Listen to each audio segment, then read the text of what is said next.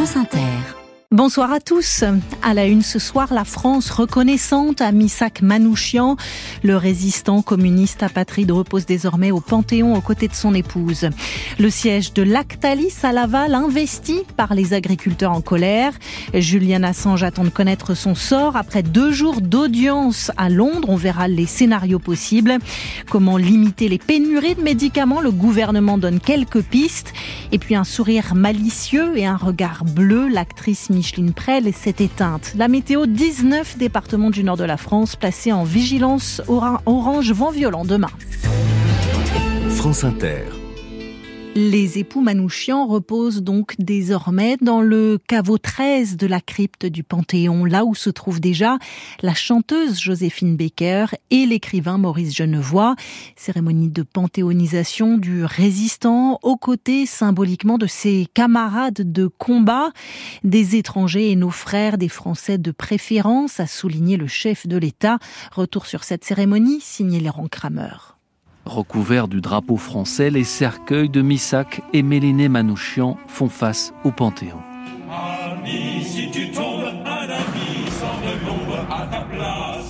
Porté par la Légion étrangère, le couple remonte lentement la rue Soufflot. Les portraits et les noms des 23 compagnons d'armes les accompagnent. L'idéal communiste, la justice, la dignité, Misak Manouchian. Vous entrez ici toujours ivre de vos rêves. Quelques minutes plus tôt, le chanteur et comédien Patrick Bruel lit la lettre d'adieu du résistant à sa femme. Je suis sûr que le peuple français et tous les combattants de la liberté sauront honorer notre mémoire dignement. Je vous serre tous sur mon cœur. Adieu, ton mari, Manouchian, Michel. Lettre qui inspira Aragon puis Léo Ferré, interprété par Arthur Toboul et son groupe Feu Chatterton. Il semblait vous voir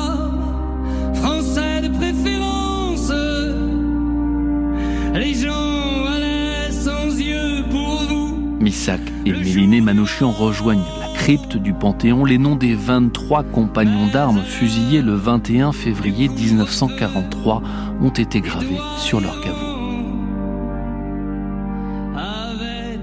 Laurent Kramer pour France Inter. Le Premier ministre a bien tenté de donner des garanties aux agriculteurs. Ce matin, un nouveau texte de loi Egalim d'ici l'été des visas facilités pour la venue de saisonniers étrangers et l'abandon de l'indicateur français de mesure de l'usage des pesticides. En vain, c'est la prise de parole du chef de l'État au Salon de l'agriculture samedi qu'ils attendent. D'ici là, la 62 est toujours bloquée ce soir du côté de Montauban. En Mayenne, c'est le siège du géant mondial Lactalis qui a été envahi dans l'après-midi par la Confédération paysanne pour dénoncer le prix payé aux producteurs de lait. Reportage Chloé Martin. Des messages adressés au PDG de Lactalis, Emmanuel Beignet, des pancartes et des autocollants sur les murs. En quelques minutes, les éleveurs ont transformé le hall du siège social. Il n'y a jamais eu d'occupation par des paysans ou qui que ce soit du siège social historique de Lactalis. On est bien au cœur de la machine. La porte-parole nationale de la Confédération paysanne, Laurence Marandola, a même fait le déplacement. C'est l'entreprise numéro un mondiale du lait au monde et qui n'est pas capable de payer correctement ses producteurs. 420 euros la tonne négociée la semaine dernière alors que le prix de revient est de 500 euros selon le syndicat. Ça c'est pour le lait conventionnel, mais le problème est le même en bio. Vincent Guillet, éleveur à grand livre chez Lactalis. Pour 2024, je vais être payé moins cher que 2023, entre 5 et 10 euros les 1000 litres, sauf qu'en face, nous, tout augmente. Quoi. Et nous, va falloir encore qu'on se serre la ceinture. Difficile à accepter quand les marges des industriels et des distributeurs, elles, ne semblent pas baisser. Florian Morin est éleveur dans le sud Mayenne. Il y a une vraie difficulté, des vraies questions qui se posent sur euh, quelle marge ils prennent. Comment est-ce que M. Beignet peut être accusé aujourd'hui d'évasion fiscale et que le prix au producteur n'est pas répercuté C'est une vraie question aujourd'hui. Et plutôt qu'une nouvelle loi Egalim, les éleveurs préféreraient que les trois premières soient déjà appliquées. Un reportage France Bleu Mayenne de Chloé Martin. Certains agriculteurs ont voulu dormir sur place avant d'être délogés par les CRS. Pas d'interpellation. La colère des agriculteurs dans plusieurs pays d'Europe. Des colonnes de tracteurs, des milliers de manifestants aujourd'hui à Madrid, après Athènes hier. Les États membres de l'Union européenne ont acté tout à l'heure la reconduction des mécanismes d'encadrement des importations agricoles ukrainiennes. La concurrence ukrainienne jugée déloyale et dénoncée par les agriculteurs polonais. Il bloque la frontière. Un geste anti-solidarité, dit Volodymyr Zelensky. Le président ukrainien réclame des pourparlers avec le gouvernement de Varsovie pour sortir de l'impasse. Au Proche-Orient, alors qu'une nouvelle série de négociations commence au Caire pour tenter d'aboutir à une trêve, Médecins sans frontières dénonce ce soir une frappe israélienne contre une de ses résidences dans le sud de la bande de Gaza. Elle a fait deux morts.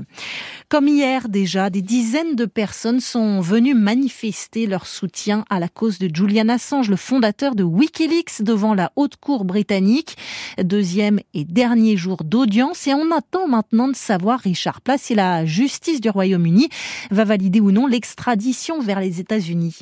Si les deux juges qui vont plancher sur les arguments des deux camps donnent tort à Assange, il n'y a plus de recours devant la justice britannique pour lui. C'est le scénario le plus probable, dit Stella Assange, sa femme. Ses avocats se tournent alors vers la Cour européenne des droits de l'homme et si elle examine son cas, encore faut-il qu'elle demande au Royaume-Uni de patienter avant de l'extrader et que le gouvernement britannique accepte de se plier à cette demande. Sinon, Londres peut décider de mettre Julian Assange dans un avion destination les États-Unis juste après la décision de la Haute Cour.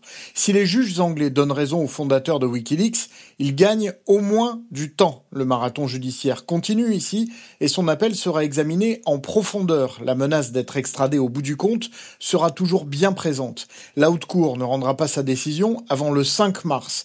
Pour le camp Assange reste aussi l'espoir d'une négociation diplomatique, cette fois menée en parallèle par l'Australie, le pays du Julian Assange, dont le Premier ministre a clairement pris position et demande aujourd'hui au Royaume-Uni et aux États-Unis un règlement à l'amiable, car pour lui, il est temps de clore ce dossier. Richard Place de la rédaction internationale de Radio France, France Inter, 23h07. Vous en avez peut-être déjà fait l'expérience. Faire une, deux, trois pharmacies en 20, 80 médicaments déjà signalés en tension d'approvisionnement en rupture de stock depuis le début de l'année. Le gouvernement faisait cet après-midi un point sur ces pénuries, près de 5000 médicaments concernés l'an dernier. Parmi les solutions envisagées par la ministre de la Santé, Catherine Vautrin, informer en temps réel les médecins sur l'état des stocks quand ils rédigent leurs ordonnances ce qu'il faut que nous arrivions à faire mieux encore, c'est cette capacité à ce que le médecin, sur son logiciel de prescription, puisse effectivement savoir que tel ou tel produit n'est pas disponible le jour où il veut, euh, par exemple, le prescrire, avec un espèce de pop-up qui dit attention aujourd'hui à moxicilline en rupture, par exemple. Et donc cela pour lui permet soit de prescrire autre chose, soit de euh, travailler sur la posologie qu'il va prescrire, de façon à pouvoir répondre évidemment à l'attente qui est celle du patient. Des propos recueillis par Solène Lehen. Il quitte le musée d'Orsay pour le château de Versailles. Christophe Le Ribaud est nommé à la tête de l'institution après trois ans de tergiversation. Elle a côtoyé les plus grands de Rennais à demi. Elle n'a jamais perdu son enthousiasme. Micheline Prel n'est plus. Elle est morte aujourd'hui à 101 ans.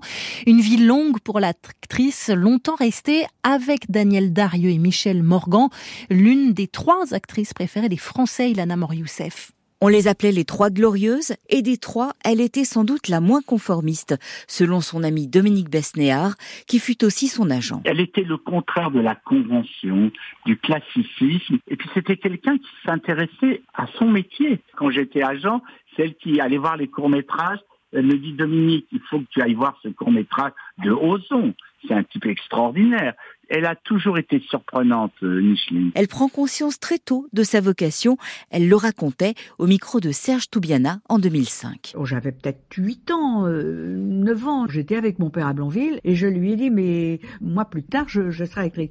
Et mon père m'a dit, jamais ma fille euh, ne sera comédienne ou actrice. Et c'est pour ça que j'ai voulu changer de nom quand j'ai fait mon premier film avec Pabst, parce que mon vrai nom est Chassagne, et justement à cause de mon père, je ne pouvais pas garder le nom. Parmi ces grands films, Falbala de Jacques Becker, Boule de Suif de Christian Jacques, et surtout, en 1947, Le Diable au corps de Claude Autant-Lara avec Gérard Philippe. Pourquoi veux-tu que je te quitte Je ne veux pas tu me quitteras parce que je suis trop vieille pour toi. En 2004, elle reçoit un César d'honneur pour l'ensemble de sa carrière. Son plus grand chagrin était d'avoir perdu sa fille, la réalisatrice Tony Marshall, décédée avant elle à l'âge de 68 ans. Ilana Mor-Youssef, le football, la Ligue des Champions, les huitièmes de finale aller. Naples accroche Barcelone un partout.